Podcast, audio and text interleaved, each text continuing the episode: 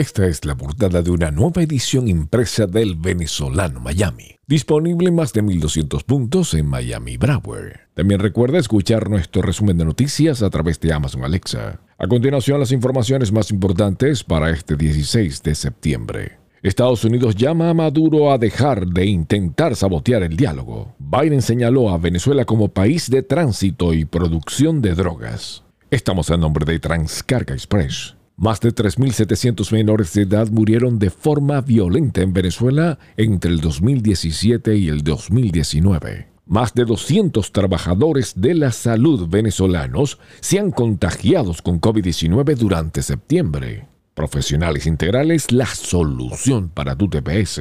Los Ángeles exigirá vacuna anti-COVID para ir a bares y clubes nocturnos. Unión Europea donará otros 200 millones de vacuna a países desfavorecidos. Continental Services and Carrier. Al menos dos muertos y decenas de heridos tras un terremoto de magnitud 6.0 en China. Gobernadora de California mantiene su cargo tras vencer el referendo. Lleva tu negocio al ámbito online con e-commerce en JLB Enterprises. Te ayudamos. He ganado 25 medallas en mundiales y soy una superviviente del abuso sexual. Así se expresó Simone Biles ante el Comité del Senado. Barbie presenta muñeca de Celia Cruz en el mes de la herencia hispana. Tealca Miami, envíos a Venezuela desde todos los Estados Unidos. Les narró Steve Caranda.